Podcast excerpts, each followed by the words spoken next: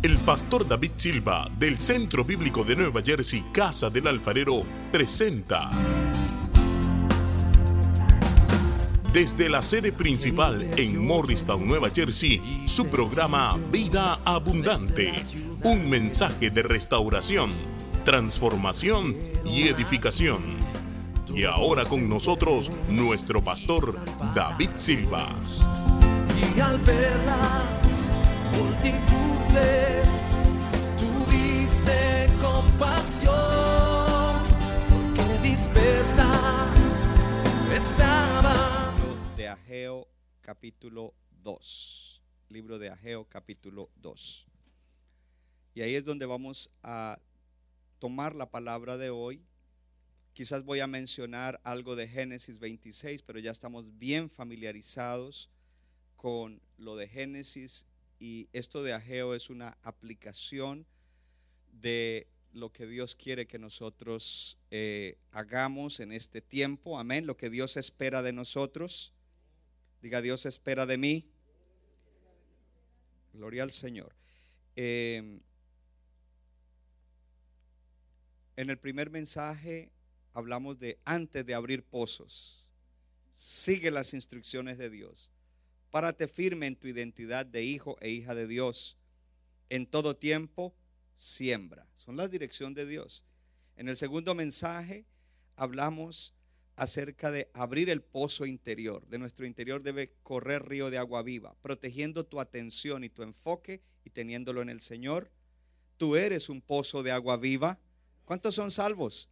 Si tú eres salvo, el Espíritu está dentro de ti y de tu interior debe fluir. Pero a veces el, el pozo está cegado con todas las cosas y hay que destaparlo.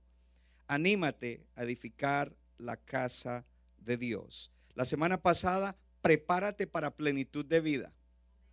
¿Cuántos quieren entrar en plenitud de vida? Pues hay que prepararse porque tú tienes todo para apasionarte por el Señor, la plenitud espiritual, pasión por Jesús, plenitud emocional.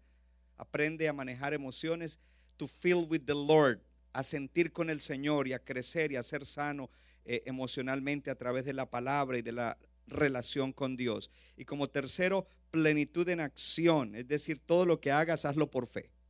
Eso, ese es el resumen de todo el, casi todo el mes. Vamos bien. Leamos entonces en el día de hoy la palabra de Dios en Ageo capítulo 2. Ageo capítulo 2. Padre, vamos a leer tu palabra y te pedimos que nos sigas hablando y dirigiendo. Esa palabra es poderosa, Señor, y yo sé que tú haces cosas grandes con tu palabra en nuestros corazones y en la iglesia. Diga conmigo, recibo la palabra. Quiero esa palabra. Ayúdame, Señor, a recibirla bien. Soy tierra fértil y esa palabra debe crecer y dar fruto en mi vida para gloria tuya para bendición mía y para bendición a otros en el nombre de Jesús. Amén.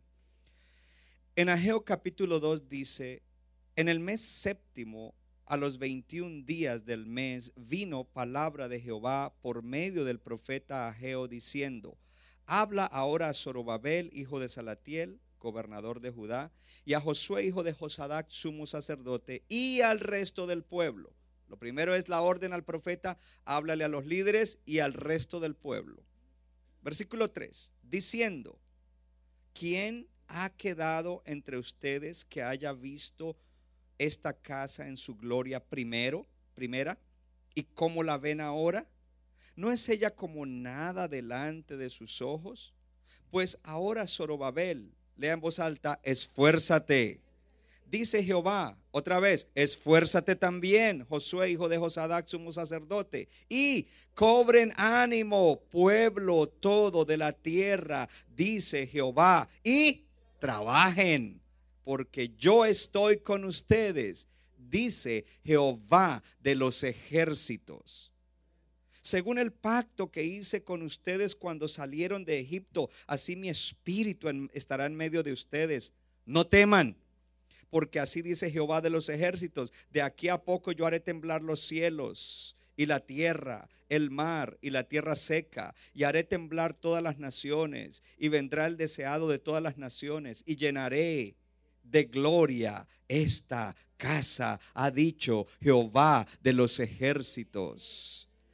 Y luego dice, mía es la plata y mío es el oro, dice Jehová de los ejércitos. La gloria postrera de esta casa será mayor que la primera, ha dicho Jehová de los ejércitos.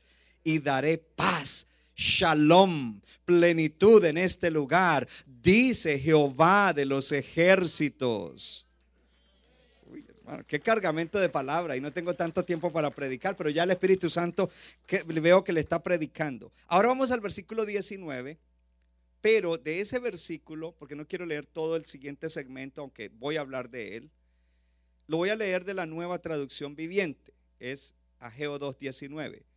Si quiere mirarlo en la pantalla, lo puede mirar. Dice, ahora les doy una promesa. Cuando la semilla aún está en el granero Todavía no han cosechado su grano, ni las vides, ni las higueras, ni los granados, ni los olivos han dado sus frutos. Lea conmigo. Sin embargo, de hoy en adelante yo los bendeciré.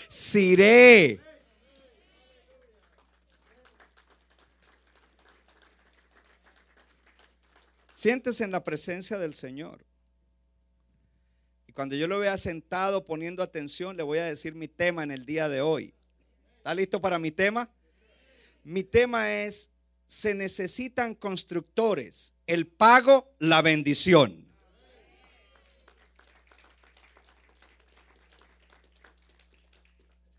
Hell wanted, the payment, the blessing. Uh, les predico bilingüe. ¿Cuánto le dan gloria a Dios? Aleluya. El Señor nos está llamando a que seamos constructores. Hace un par de semanas, uno de los puntos que estuvimos mirando en, para este año es la importancia de que todos construyamos la casa de Dios. Y la casa de Dios es la iglesia. Levante la mano la iglesia. Baje la mano. Levante la mano casa del alfarero. Y casa del alfarero es casa de Dios. Levante la mano la casa de Dios. Tenemos que edificar la casa de Dios. Dios nos llama a edificar su casa. Y en el Inageo capítulo 1 viene un llamado de atención al pueblo porque ellos están en, centrados y enfocados dándole todo para sus propias vidas, para sus propias casas, pero se han olvidado de la casa de Dios. Y Dios dice, ustedes están haciendo al revés, porque para ustedes debería ser primero la casa de Dios y a causa de eso entonces ustedes iban a ser bendecidos cuando están edificando las cosas suyas personales. ¿Usted lo cree? ¿Usted cree la Biblia? ¿Usted cree lo que Dios dice? ¿Usted cree lo que Jesús dijo? Que si tú buscas primeramente el reino de Dios y su justicia, todas las demás cosas te serán añadidas. ¿Usted lo cree? Porque ojo, a veces leemos eso. Si buscas primero el reino de Dios, dése cuenta que Jesús no dijo si tú buscas primero a Dios, dijo si buscas primero el reino. ¿Qué significa buscar el reino? Edificar el reino, ensanchar el reino, servir al reino. Porque si estoy sirviendo al reino, se supone que estoy sirviendo al rey del reino. Entonces dice, busquen primeramente el reino de Dios. Y de una vez le adelanto porque es el segundo punto del día de hoy. Dice, y su justicia. Una de las cosas que Dios pide no solamente que edifiquemos su casa, pero que seamos gente justa, recta, santa. Porque alguien puede edificar la iglesia y estar en pecado. Y si queremos ver la gloria de Dios, como Dios lo ha prometido, y el avivamiento y la bendición en las familias y la iglesia siendo de impacto espiritual, más vale que estemos en santidad. Gloria a Dios. Ahora, en el capítulo 1, el Señor les llama la atención, pero el Señor los anima. Ellos abren el corazón, oyen lo que Dios le dice, ellos temen y después de eso el profeta les dice, mire, Dios dice que por cuanto abrieron el corazón y ustedes tienen temor de Él, Él está con ustedes, está con nosotros. Pero además de eso, entonces viene algo más, porque dice que el Señor despertó el espíritu de los líderes y el espíritu de todo el pueblo. Mire, yo estoy viendo que el Señor está despertando el espíritu de todos nosotros aquí en CBNJ, Casa del Alfarero. Él despertó el espíritu de ellos y cuando despertó el espíritu de todo el pueblo, vinieron y trabajaron en la casa de Jehová de los ejércitos en el mes Dice en el capítulo 1, versículo 15, en el día 24 del mes sexto del segundo año del rey Darío. Pero encontramos ahora, nos encontramos ahora en el capítulo 2. Y en el capítulo 2 comenzamos a ver cosas, déjeme abrir aquí la Biblia de papel, que es la mejor. Comenzamos a ver algo interesante en el capítulo 2. Salieron las fotos de Josiah y Abigail aquí. Capítulo 2. Quiero ubicarme rápidamente. Si ve que uno pierde la práctica de la Biblia de papel. Gloria a Dios. Perdóname, Señor, porque capítulo 2 en Ageo. Dice, eh, dice allí, en el mes séptimo, a los 21 días del mes, vino palabra de Jehová por medio del profeta Ageo diciendo, habla ahora Zorobabel, o sea, líder, habla ahora Josué, otro líder, háblale al resto del pueblo diciendo, ¿Quién ha quedado entre ustedes que haya visto esta casa en su gloria primera, como lo veis ahora? ¿No es ella como nada delante de ustedes? Pues ahora, Zorobabel, esfuérzate, Josué, esfuérzate, todo el pueblo esfuércense, cobren ánimo. Dice Jehová, trabajen, porque yo estoy con ustedes. Ponga atención a esto. En el capítulo 1, ellos recibieron la palabra y comenzaron a trabajar. Había entusiasmo. Pero menos de un mes después, ya habían vuelto a lo mismo, ya no estaban construyendo la casa. Capítulo 2 ya es menos de un mes después. No se había cumplido un mes. Es decir, que hay una advertencia allí, dicen, centro bíblico, casa del alfarero. Yo, he, he despertado el espíritu en ustedes. Y si todavía hay alguien que no se lo ha despertado, no se preocupe que el Señor le va a soplar, porque lo ama y lo va a despertar. Pero nos hace una advertencia porque podemos empezar con este entusiasmo y este fuego en enero y cuando estemos llegando al final de febrero quizá ya otra vez volvimos a lo mismo. Volvimos a los patrones viejos de vida en los cuales ponemos primero las cosas terrenales, temporales y no a Dios y no la casa de Dios. Y volvemos a, a seguir de la misma manera y se nos pasa otro año y los resultados son iguales del anterior o de los anteriores. Qué tremendo.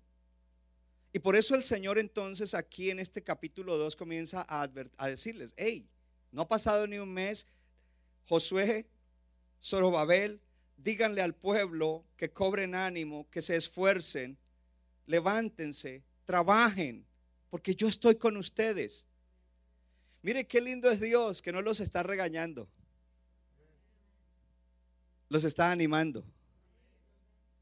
Los está animando. Y quiero decirle, el título, eh, eh, el título te debe animar. Porque se necesitan constructores y el pago es la bendición. Eso te debe animar. El pago es qué? La bendición. Gloria a Dios. Necesitamos vencer lo que nos hace que nos entusiasmemos y oigamos la palabra y nos quebrantemos y comencemos a, movernos, pero de repente no ha pasado un mes y ya estamos de vuelta otra vez en lo mismo.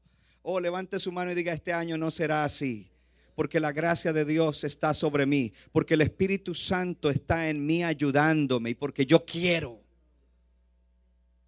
Gloria a Dios. Hay una historia que la quiero usar, aunque no tengo mucho tiempo, para ilustrar algo que nosotros debemos tener como creyentes. Y es la historia de una de las historias de Tomás Edison, un inventor. Gracias a Tomás Edison conocemos la luz eléctrica. Y cuando él estaba trabajando para inventar el bombillo, ese que funcionaba con un filamento, él comenzó a hacer experimentos para ver cuál era la manera de que el filamento correcto funcionara y quedara encendido. Y un día llegó al experimento número 10.000 y todavía no le funcionaba. Y, él llegó a su taller y en su taller comenzó a, manejar el experimento con, la gente que le ayudaba y resulta que fracasó. Para llegar a un, a un experimento tendrían que haber trabajado mucho tiempo y haberle dado Experimento número 10.000 no funciona. Cuando él llegó a su casa, su esposa ya sabía y le dijo, ¿no estás tú bastante desanimado, Tom? Y él le dijo, ¿desanimado? Ciertamente no. Ahora conozco las diez mil maneras en que eso no trabaja.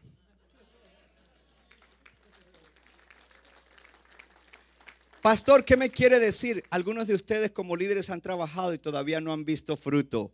Ya conoces las 50 o 60 maneras en que el asunto no está trabajando, pero ahora Dios nos está mostrando cómo es que va a trabajar, gloria a Dios. No es, no es por esfuerzo, no es por fuerza, ni por espada, ni por ejército, sino con el Espíritu de Dios.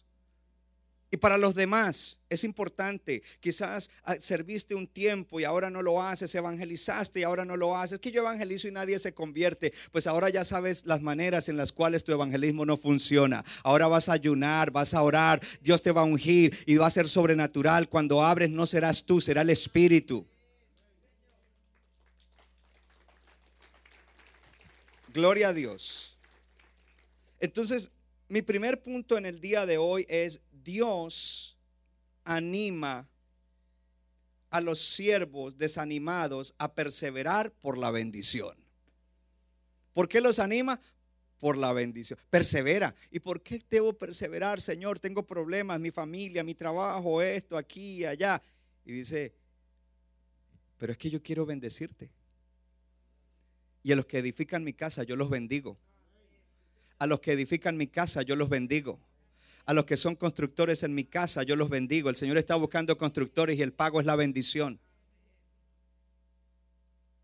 De la gente más bendecida en la iglesia, y hoy cuando ungimos, hablé un poquito de la bendición que hay sobre ellos. Y no es solamente lo económico, no, no, porque alguien puede estar bendecido económicamente, pero el matrimonio mal y un montón de cosas mal, no, se ve la bendición integral. No que no tengan retos, no que no tengan situaciones, pero se ve la bendición en la vida de ellos. Porque el pago de edificar la casa de Dios es la bendición. Y el Señor nos, nos alienta a, que, a, los siervos desanimados y a la gente que está desanimada para servir al Señor a que persevere por la bendición. Dile al que está al lado, persevera en servir al Señor por la bendición. Este es un año en el cual tenemos que evangelizar, en, el cual tenemos que ganar gente, en el cual tenemos que discipular. Tengo que avanzar, no le voy a hablar tantas cosas de, de la iglesia porque si no, ahí nos quedamos. Ahora, la pérdida de emoción inicial nos puede desanimar. Pasa enero, entramos un poquito en febrero, llegamos al Día del Amigo, después del Día del Amigo como que otra vez todo se desanima. Cuando se pierde la emoción inicial, nosotros debemos mantenernos en comunión con Dios para no perder el momentum que Dios nos ha dado en estos días. Y eso requiere tu vida espiritual. Cada vez que se comienza un año, comenzamos animados a nivel personal, ahora a nivel de la iglesia y de repente otra vez volvemos a bajar. Eso no puede pasar este año. Para ellos su entusiasmo inicial ya se estaba desvaneciendo. Pero quiero decirte algo, cuando tú te mantienes en relación con Dios, tú te vas a mantener entusiasmado todo el tiempo, porque aun cuando tengas dificultades, tú buscarás a Dios y Dios te animará para que no abandones lo que Dios te ha puesto a hacer por causa del problema o de la situación, sino que al contrario seas un testimonio que en medio del problema estás sirviendo, en medio del problema estás predicando, en medio del problema estás aconsejando, en medio del problema estás discipulando a alguien, en medio del problema estás haciendo una tarea dentro de la casa de Dios, en medio del problema. Usted sabe cuántas veces he subido aquí a predicarle con problemas personales grandes, usted no lo sabe porque yo no se lo dejo notar, porque de todas maneras yo confío que es Dios y no soy soy yo y que eh, el asunto lo pongo en las manos de Dios y que una vez que está en las manos de Dios yo no me lo voy a traer aquí a la plataforma o, no voy a decir, ¿sabe qué? Clen eh, y Marco prediquen hoy porque hoy estoy en Guañangado porque es que tengo un problema con mi familia en Colombia o aquí o allá. No, no, hermano. Lo segundo es que los, los atrasos nos pueden desanimar. Cuando no vemos avance, nos podemos desanimar. No te desanime porque si tú sigues sembrando y sembrando y sembrando, tú vas a ver la cosecha. Si tú sigues haciendo y haciendo y haciendo las cosas, vas a ver la cosecha. No has visto resultado hasta ahora, lo vas a ver. Y los que no han entrado en el servicio, entren en el servicio. Entren a evangelizar, entren a discipular, abran casas de esperanza. ¿Qué más le puedo decir acerca de cómo Dios alienta? Entonces, estamos hablando por qué el desánimo. La oposición y la crítica externa nos pueden desanimar. Tu primo inconverso, tu prima inconversa, ay, ¿qué hace tanto metido en la iglesia? Y ahora esto, y ahora lo otro, y aquí, que para allá, bla, bla, bla, bla, bla, bla, bla. ¿Qué importa lo que te digan ellos? A ti lo que te tiene que importar es lo que Dios te ha dicho. Y Dios ha dicho, hijo mío eres tú. Dios ha dicho, te conocí antes de que estuvieras en el vientre de tu mami. Cuando estabas en el vientre de tu mami, yo te aparté para que fueras un profeta a las naciones. Y, quizás no vas a ser un profeta a las naciones, pero serás un profeta a tu vecindario, un profeta a tu familia, un profeta en, la comunidad donde vives. Porque profeta no es el que dice eventos del futuro, profeta es el que habla la palabra de Dios. Oh, gloria al Señor. Eh, cambiemos los profeta, va a decir del futuro. No, todo el que hable palabra de Dios habla profecía si yo te hablo una palabra, te estoy profetizando. Si te hablo una palabra de Dios para el futuro, te estoy profetizando también. Para eso es que Dios te levantó a ti. Entonces, no te desanimes por la oposición y la crítica y entiende algo, el enemigo se va a levantar para tratar de que no sigas adelante como edificador de la casa de Dios va a traer un problema, va a traer una situación, va a meter la nariz ahí, te va a tratar de distraer, porque cada vez que tú intentas ser un constructor de la casa de Dios, de servir a Dios, Satanás se levantará para oponerse, espera oposición. Es lo normal que haya oposición. El pesimismo interno y expectativas erróneas nos pueden desanimar. ¿Qué es pesimismo interno? Que haya conversaciones entre ustedes mismos. No, pero tanto que habla el pastor que avivamienta, yo no veo nada. Ay, qué crecimiento, yo no veo nada. No son ustedes. No están aquí ni están conectados. Pero oramos que Dios los levante y que Dios les despierte su espíritu. Así es de que cuidado con las conversaciones negativas. Cuando tú digas una conversación negativa, diga, yo no creo eso. Yo estoy creyendo que Dios se va a glorificar. Yo estoy creyendo que Dios nos está despertando. Yo estoy creyendo en el avivamiento. Yo estoy creyendo en que Dios levanta la iglesia para hacer cosas grandes y extraordinarias, más allá de lo que, de lo que ha hecho hasta ahora. Oh, gloria al Señor. Habrá oposición. Esa oposición viene a través de pesimismo el pesimismo es incredulidad y hasta cinismo. ¿Sabe lo que es una persona cínica que ya no cree en nada? No cree ni en la luz eléctrica que inventó Thomas Edison. Eso, la oposición viene también a través de que estemos comparando. Ay, pero mire la iglesia de aquel pastor en Miami. ¿Y por qué? ¿Qué te importa a ti lo que están haciendo en Miami? Si Dios quiere hacer eso en Miami, eso es Miami. Nosotros estamos en New Jersey. Es más, ¿para qué estás mirando eso? A ti, no, a ti no te conviene mirar eso porque lo que ese hombre está hablando allá lo está hablando para ellos en Miami. Lo que yo estoy hablando lo estoy hablando para nosotros en New Jersey y los que están bajo nuestra cobertura, gloria a Dios, desde New Jersey. Y algunos llegan a comparar cuando vinieron de sus países. No, pero es que mi país, mi pastor esto. Mire, mi pastor manejaba el van, tocaba la guitarra, dirigía la alabanza, recogía la ofrenda, barría el templo, después predicaba, después ministraba, visitaba a todo el mundo, iba a todos los bebés ya. ¿Para qué comparas eso? Bendito eras el pastor. que yo no sé cómo lo podía hacer. Estamos comparando. Hermano, no compare. Gloria a Dios. Se me soltó eso, yo no sé. Cuando tenemos expectativas erróneas y estamos esperando qué. Hermano, la iglesia tiene una estructura y usted no puede tener expectativas que no son reales que no se pueden llenar. Yo no puedo estar en todo lugar, en toda casa. no puedo, no puedo. Y por eso Dios me ha dado la gracia de levantar siervos y siervas, que es como si estuviera yo, para crecer. Gloria a Dios. Lo otro es, nos desanimamos porque tenemos un concepto errado de lo que es éxito. Y el concepto de éxito a veces lo vemos en lo externo. Podemos tener un show muy bonito, con luces, con música. Imagínense el teatro. ¡Ay, qué show! ¡Wow! ¡Qué música! Y como la del grupo fulano de tal, y esto. Y es más, en ese grupo ni siquiera usan uniformes, sino van como se les da la gana, no honran a Dios tanto.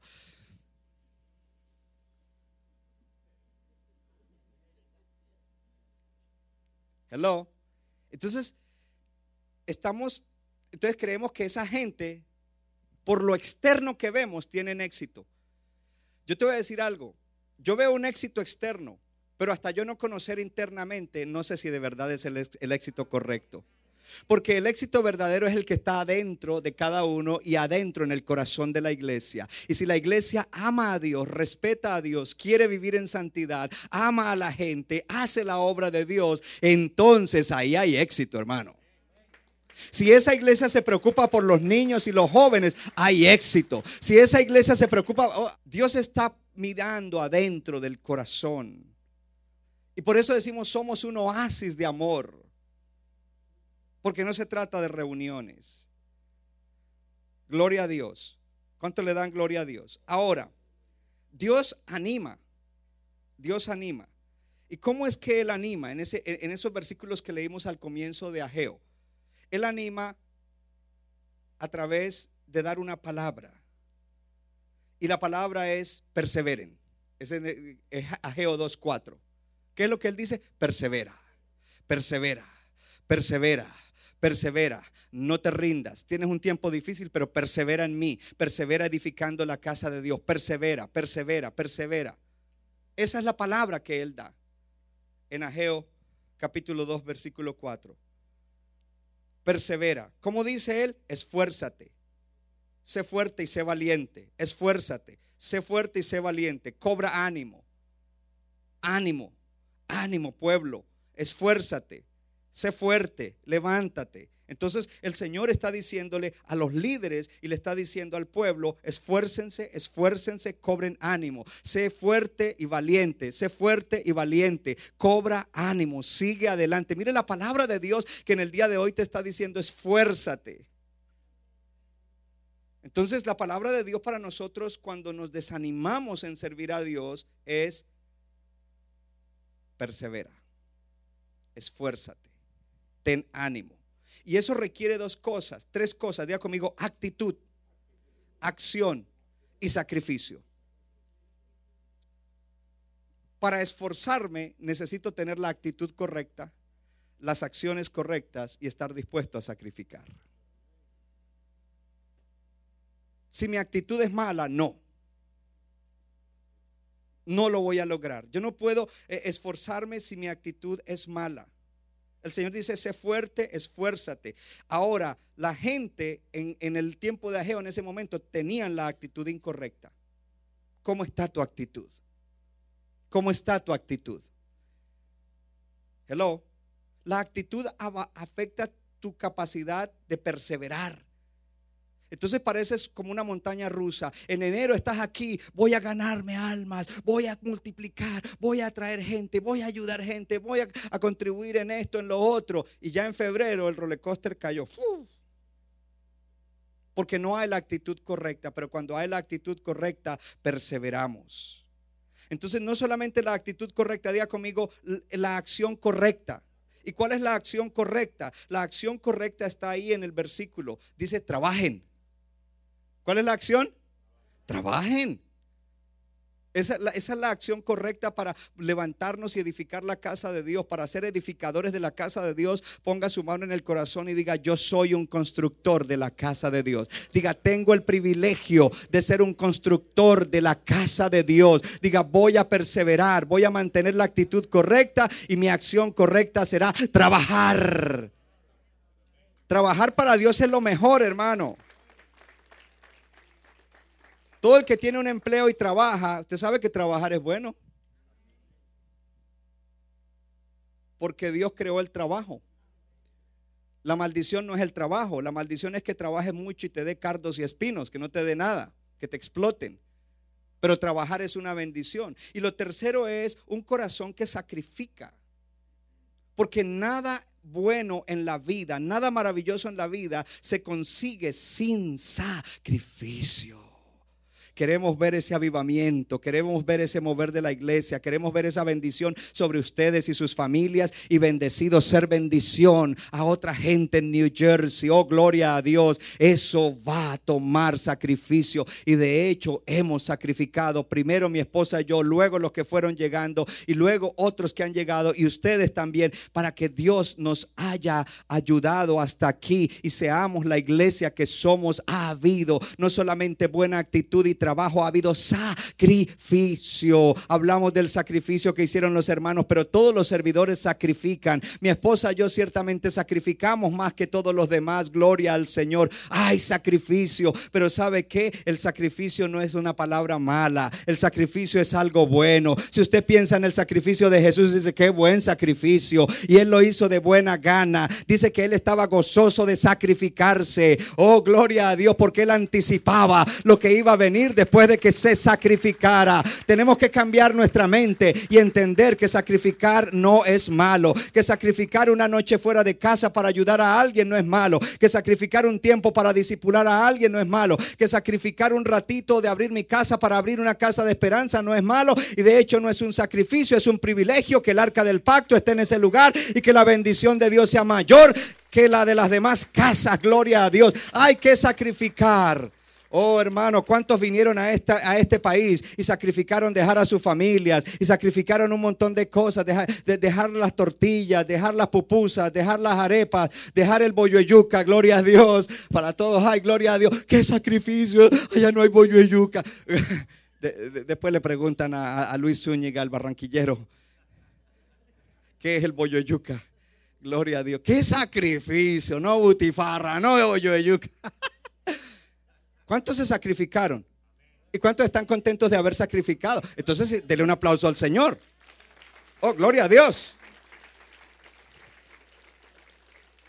Tres cosas. Actitud, dígala, actitud, trabajo y sacrificio. ¿Cuántos están dispuestos? Se necesitan constructores de la casa de Dios. El pago, la bendición. Gloria a Dios. Dios nos afirma cuando estamos desanimados para servirlo a través de tres cosas. Su presencia, sus promesas y su profecía. Eso está ahí en los versículos. Y las tres son con P. Dígalo, su presencia, sus promesas y su profecía. Leamos esos versículos, porque es desde la segunda parte del versículo 4 hasta el versículo 9. Entonces dice, después de que Él les dice, esfuércense, cobren ánimo, trabajen, viene entonces la palabra, porque yo estoy con ustedes, diga conmigo su presencia. ¿Sabe cómo los animó? Diciendo, mi presencia está con ustedes. Oh, ¿cuántos ayer sintieron la presencia? La experimentaron, la disfrutaron, fueron bendecidos. ¿Cuántos en esta mañana disfrutaron la presencia y la están disfrutando en este momento? Oh, gloria a Dios. Cuando el pueblo se levanta, Él dice, si, ustedes me sirven, mi presencia va a estar con ustedes. Nunca se van a sentir solos, nunca van a estar como, como desconectados, como que yo oro y no siento. No, no, tú vas a experimentar la presencia, te lleva. Él dice, te prometo, mi presencia estará contigo. Mi presencia irá contigo. Te estoy animando porque mi presencia, mi presencia, oh gloria a Dios, dice, yo estoy con ustedes. En este tiempo tú puedes, si tú ayunaste cinco días y viniste ayer y, y estás metido en el mover, tú sabes que estás experimentando algo que antes, nunca antes habías experimentado. La presencia de Dios de una manera continua, consistente. La presencia del Señor. Lo segundo, entonces, su profecía. Entonces dice, dice allí, yo estoy con ustedes. Y lo dice Jehová de los ejércitos. Y cuando dice Jehová de los ejércitos es importante.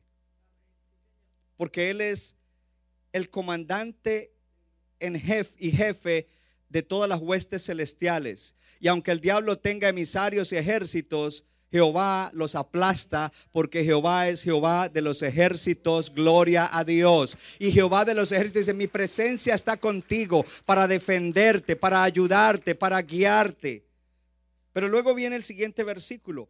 Según el pacto que hice con ustedes cuando los saqué de Egipto, así mi espíritu estará en medio de ustedes. No teman. Lo segundo, sus promesas. Y la promesa de la cual Él les habla allí es mi espíritu estará con ustedes. Cuando yo te saqué del Egipto del mundo, dice el Señor, yo puse mi espíritu dentro de ti. Ponga su mano en el corazón y diga, el Espíritu Santo vive dentro de mí. Oh, gloria a Dios. Mi espíritu. Y, y en Juan 14 el Señor dijo, el Espíritu estará con ustedes y estará dentro de ustedes. Gloria al Señor. Oh, aleluya. Entonces dice, cuando, ¿por qué? Porque cuando lo sacó, entonces cuando nos sacó de Egipto, Él nos dio a su espíritu.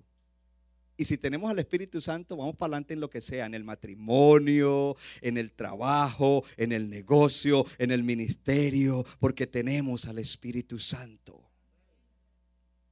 Y el Espíritu Santo nos guía. Y el Espíritu Santo nos enseña la palabra.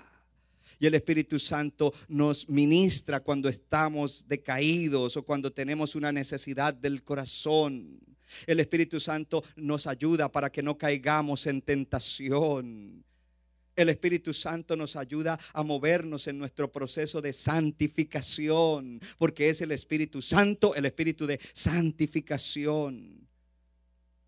Entonces la promesa es esa. Si usted ha leído Gálatas 3, en Gálatas 3 dice que, el, que la promesa que le fue dada a Abraham es a nosotros y dice el Espíritu.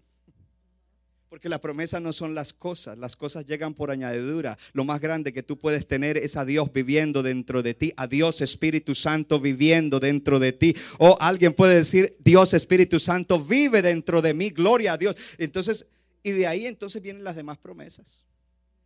Todas las promesas del pacto. Y en el libro de Hebreos dice que las promesas hechas en el nuevo pacto son mejores que cualquier otra promesa que el Señor hubiera hecho antes. O sea, abarca esas y hay más y hay mejor. Ahora viene entonces, diga conmigo, su presencia, sus promesas y su profecía. Entonces, después de que les dice de la promesa, les dice según el pacto que eh, versículo 6, porque así dice Jehová de los ejércitos de aquí a poco y comienza a soltar una palabra profética. De aquí a poco haré temblar los cielos y la tierra y el mar y haré temblar las naciones y vendrá. De hecho, esa palabra, el deseado, los que son estudiosos de la Biblia, como Klen, como Lina y otros más que estudian la Biblia, e, es una palabra debatible, porque lo que está diciendo es allí, yo les daré los tesoros de las naciones. Sino que hubo una traducción donde le pusieron el deseado. Hello. Se quedaron callados. Entonces mire lo que comienza a soltar una, palabra profética. Haré temblar las naciones. Vendrán a ustedes las riquezas de las naciones. Y, la sigue la promesa. Y llenaré de gloria esta casa. Levante la mano a la casa de Dios. Llenaré de gloria.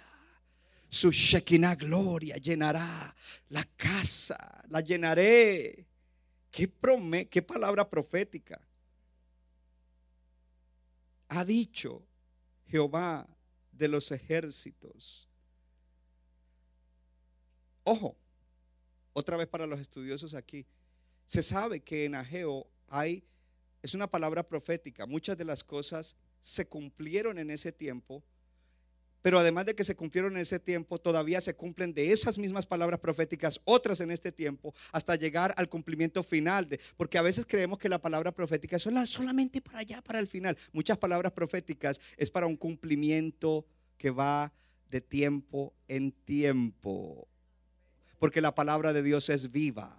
Y esa palabra de Ageo fue dada para ellos en ese tiempo. Hoy nos está hablando, mañana le hablará a otros y al final de los tiempos hablará también que este es el cumplimiento final. Después de muchos cumplimientos en diferentes épocas de la historia.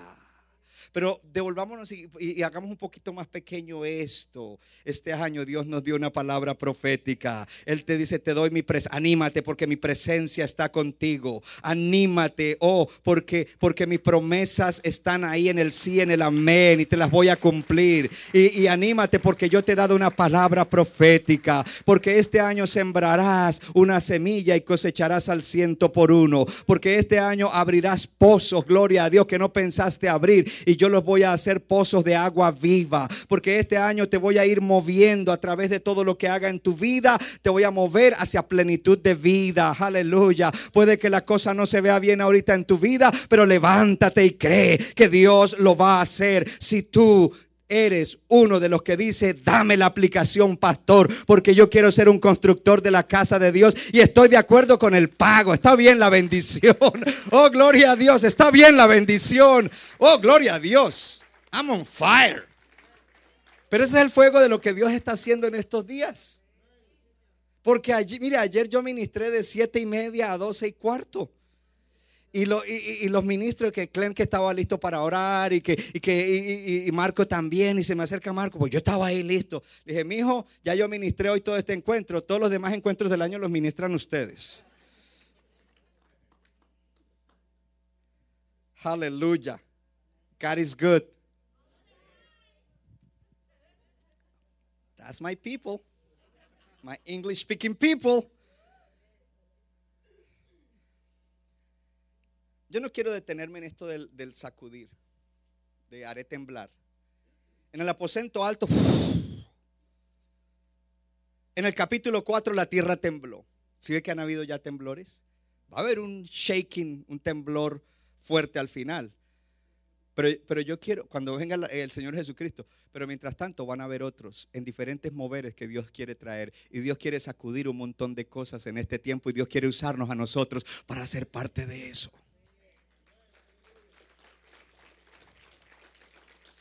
¿Cuánto le dan gloria a Dios? Gloria a Dios, gloria a Dios. Cierro entonces el mensaje con esto. En el versículo 19, si me lo pones de vuelta al de la nueva traducción, dame el segundo punto. Dios concederá la verdadera bendición cuando pongamos su casa en primer lugar desde vidas santas. Dios concederá la verdadera bendición cuando pongamos su casa en primer lugar desde una vida santa. Porque yo puedo ser un músico que me subo aquí y estoy en pecado. Y cada vez que vengo a tocar o a cantar, estoy en pecado. O puedo ser un ujier con una corbata muy linda, los zapatos brillantes, sonriéndole a la gente, pero estar en pecado. O puedo tener una casa de esperanza, es ser un líder y estar sirviendo y construyendo, pero estar en pecado. Y puede que no estés sirviendo y estar en pecado también está mal, porque tu pecado nos atrasa a todos. Mastíquelo, páselo, comience a digerirlo. En el capítulo 6 de Josué, un hombre pecó y toda la bendición del pueblo se detuvo. Por uno. ¿Sabe qué es lo interesante? Oh, listen to me. Hay gente que dice, pues yo quiero estar en la iglesia, pero no quiero que nadie se meta en mi vida. Que no se meta en mi vida, que no se meta en mi familia, que no. Pues, perdóneme, hermano, pero cuando el Señor llamó al pastor Josué en el capítulo 6 de Josué, le dijo, hey pastor, vaya y tóquele a la puerta de la casa de Acán y métase en su casa porque ahí hay un grave pecado. Y está afectando a todo el pueblo. I'm preaching. This is a good preaching. Brothers and sisters. Esta es la predicación que a Dios le gusta. Porque yo quiero la bendición. Pastor, entonces, ¿cómo hacemos? Mira, ayer tuvimos un tiempo de santificación y de purificación extraordinario en el ayuno. Y aprendemos cómo estarnos purificando y cómo luchar contra el pecado y cómo luchar contra tendencias malas y cómo luchar contra adicciones y cómo luchar contra todo lo que... Entonces tenemos que pensar en eso porque no vendrá la bendición a no ser que podemos estar construyendo, pero si no hay santidad en la casa de Dios, no vamos a ver la bendición. Yo lo voy a dejar ahí. Pero porque es que, es que este, si, me meto aquí me voy tarde para Dover. Porque es tremendo lo que, lo que Dios comienza y quizás estoy tentado a hacerlo y quizás lo hago rapidito.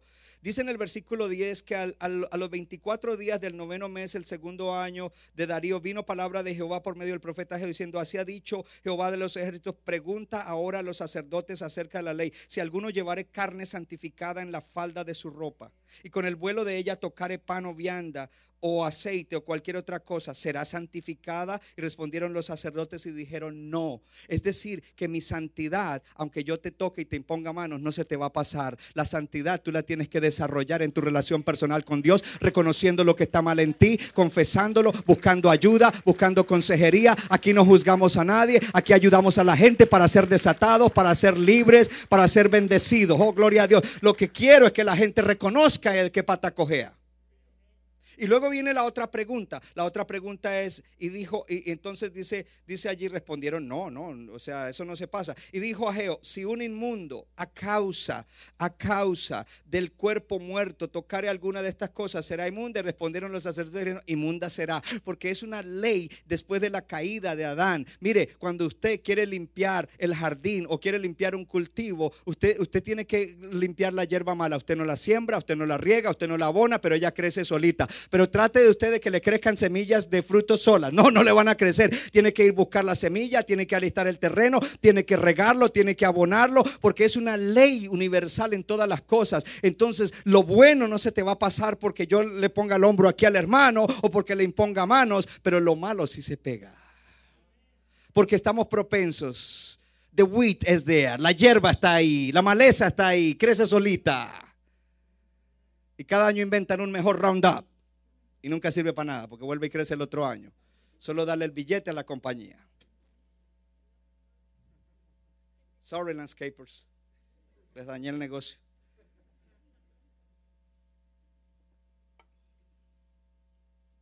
Ahora, dice, y respondió a Jehó, así este pueblo y esta gente delante de mí, dice Jehová, y asimismo toda la obra de sus manos y todo lo que aquí ofrecen es inmundo. Cuando estamos en pecado, lo que hacemos y ofrecemos a Dios no es acepto. Y la palabra que usa ahí es inmundo. Vamos a buscar santidad. Vamos a buscar santidad. Santidad que bendecirá nuestra vida, nuestros matrimonios, la relación con los hijos. Oh, hermano, sobre todo honrará y glorificará a Dios. Día conmigo, a través de la gracia de Dios, yo puedo vivir en santidad. Ahora diga, Dios me da la gracia para que yo viva en santidad. Diga, tengo al Espíritu Santo, quien si le permito me ayuda a vivir en santidad. Diga, tengo la palabra de Dios, la cual el Espíritu Santo usa para que yo pueda vivir en santidad. Queremos edificadores y queremos una iglesia que sirva a Dios en santidad. Y dice, ahora pues meditad en esto desde este día en adelante, antes que pongan piedra sobre piedra, es decir, antes que se pongan a trabajar, antes que sucedan estas cosas, porque antes de, todo esto ustedes venían al montón de Efaz y habían 10. Venían al montón de 20 y habían 10. Venían al lagar para sacar 50 cántaros y habían 20. ¿Sabe lo que está diciendo? Que cuando hay pecado, no hay bendición completa. Hay gente que dice, ah, pero el pastor tanto que habla, yo estoy bendecido. No, mira a tu vecino impío y verás que de pronto él está, entre comillas, más bendecido que tú, porque la bendición no se mide en cuanto tú tienes, sino en la plenitud de vida que tú tienes. Porque si tú estás bendecido, aunque tu primo inconverso tenga tres pesos más, tu vida es mucho mejor. Oh, hermano, tú tienes una plenitud, una tranquilidad, una felicidad. Tienes un curso correcto en la vida. Tus generaciones van a ser bendecidas. Uh, aleluya. Dame cinco si dice este. Oh, gloria a Dios. Gloria a Dios. Gloria a Dios. Aleluya. Gloria a Dios. Diga conmigo bendición. Bendición. Y terminamos leyendo entonces el pasaje. Os herí con viento solano, con tizoncillo, con granizo, toda obra de vuestras manos, mas no os convertisteis a mí, dice Jehová. Diga conmigo, Jehová disciplina. Diga, porque es mi Padre y me ama. Y Jehová al que ama, disciplina. ¿Sabe que la disciplina viene cuando cometemos pecado? Pero también la disciplina viene para que crezcamos. Puede que no estés en pecado, pero si eres inmaduro, Dios te va a disciplinar. Porque disciplina no es castigo, disciplina es entrenamiento. Yo estoy dando un cargamento en poco tiempo, cargamento de palabra. Y dice, mediten en su corazón, piensen desde este día en adelante. póngame el versículo, el 18.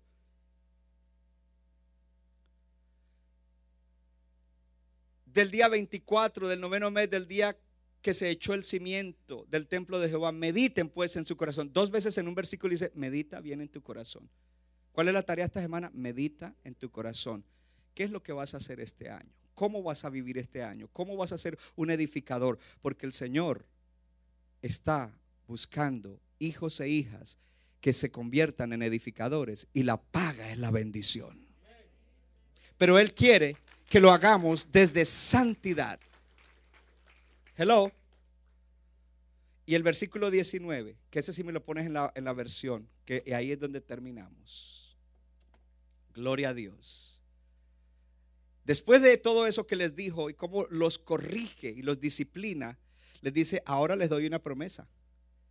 Cuando la semilla aún está en el granero, o sea que ni siquiera la has sembrado, cuando todavía no hayan cosechado su grano, cuando las vides, ni las higueras, ni los granados, ni los olivos hayan dado sus frutos, no han dado sus frutos todavía. Están comenzando el año y todavía no están viendo todas estas bendiciones. Pero sin embargo, desde hoy en adelante, yo los bendeciré. ¿A quiénes bendice el Señor? Ponme el título de la prédica. A aquellos que dicen, dame la aplicación, Señor. Dame la aplicación. Yo quiero ser uno de esos constructores de la casa de Dios. Porque la paga es buena, la paga es la bendición. La paga es la bendición. La paga es la bendición. La paga es la bendición. Oh, hermano, la paga es la bendición. No, no, no, no. Stay there, stay there. La bendición no es una casa. La bendición no es un carro. La bendición no es una cuenta bancaria llena. La bendición no son ninguna de esas cosas, hermano. La bendición es un manto espiritual que Dios pone sobre ti.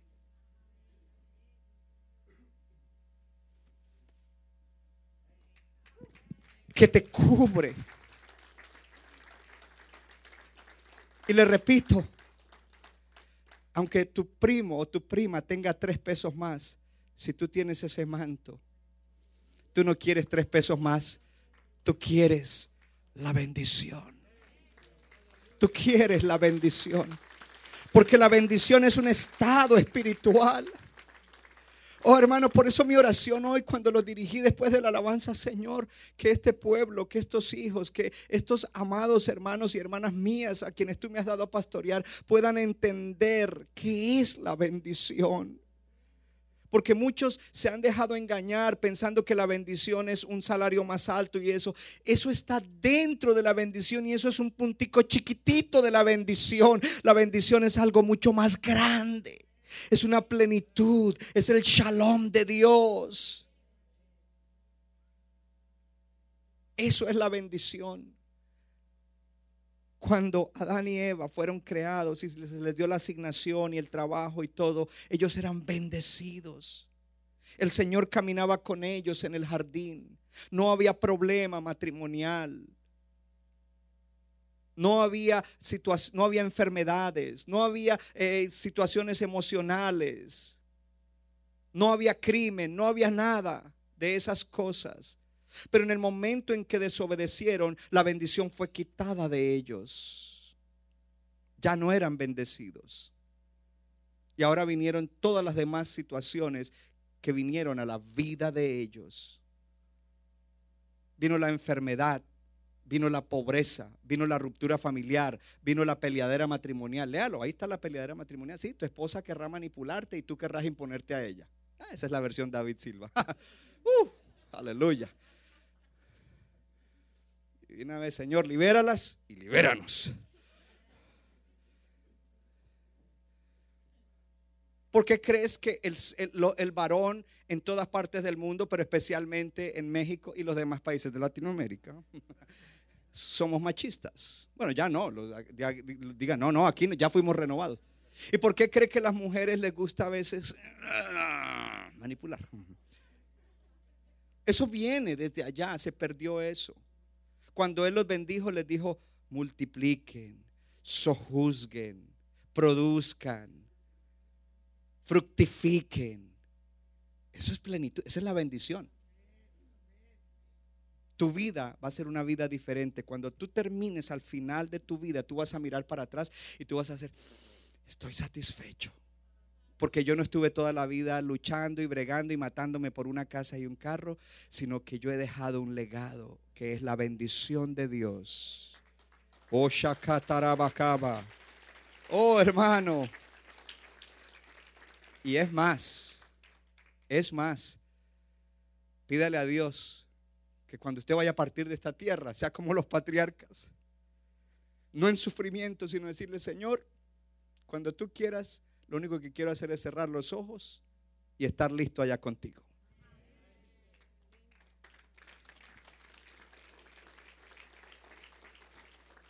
Pero Dios está llamándonos a que le sirvamos. Y Dios nos está diciendo que tiene que ser en santidad. Y en santidad significa que hay cosas que tenemos que corregir en nuestra vida, en nuestras rutinas matrimoniales, en la crianza de nuestros hijos. Significa santidad, porque mire esto, todo lo que sea desobediencia es pecado.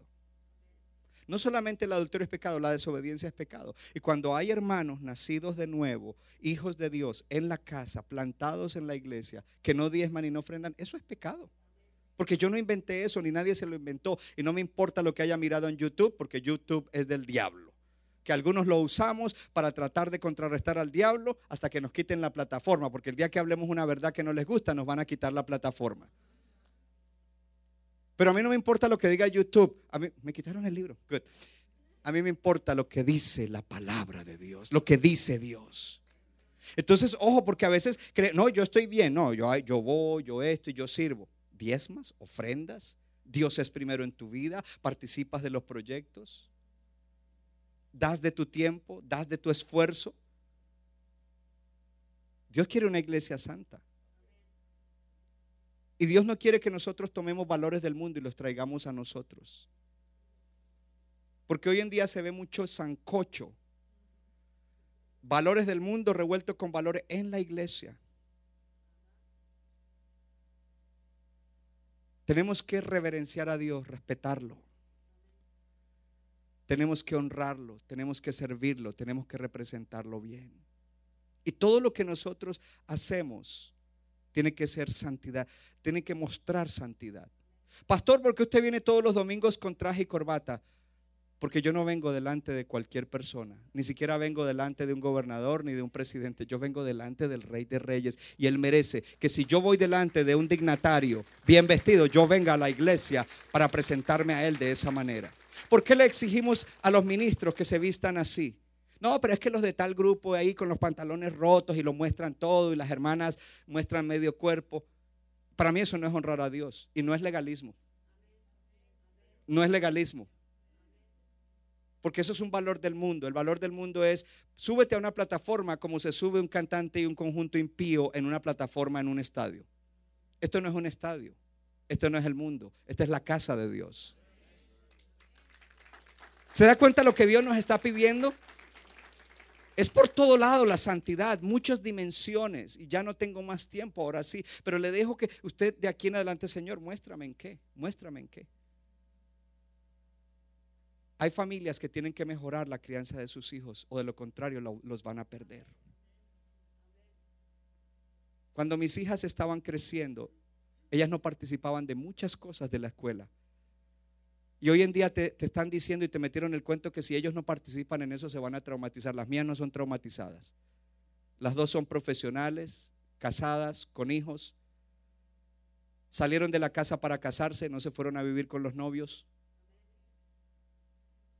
Cuando Stephanie llegó con la primera persona que le gustó, eh, que era un muchacho de la high school, yo le dije a ella, hey, Stephanie, ahí hay una cosita, una amistad, de para arriba y para abajo, ven con el muchacho y ven con los padres. No, solo la mamá porque son divorciados. Ven, llegaron un día, yo llegué de la iglesia, estábamos en la Speedway todavía, con mi blue and khakis, mi ropa de trabajo.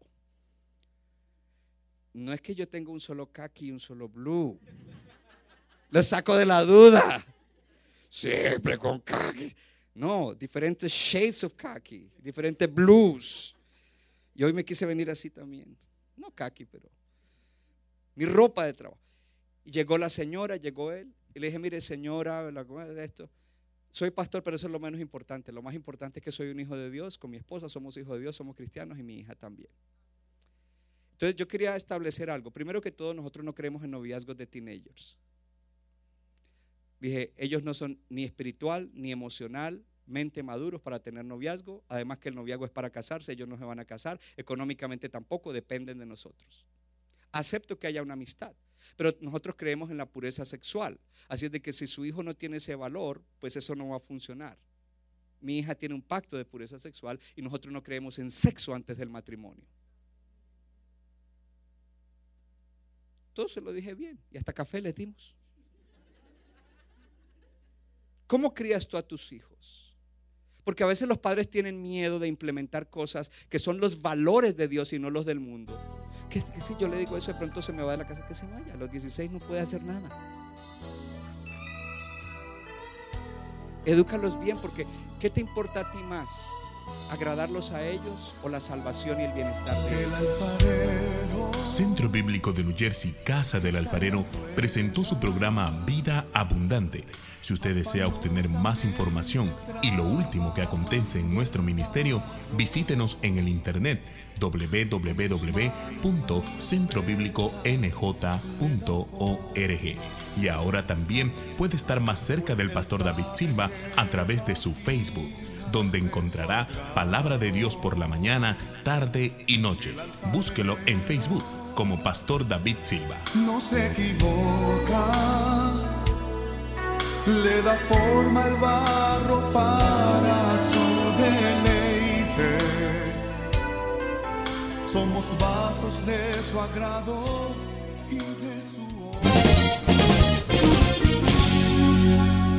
Nuestra iglesia está localizada en la 63 de la Abbott Avenue en Morristown, Nueva Jersey. Miércoles 7 y 30 de la noche, domingo 8 y 30 y 11 de la mañana. Para más información, llámenos al 973-292-0170. 973-292-0170.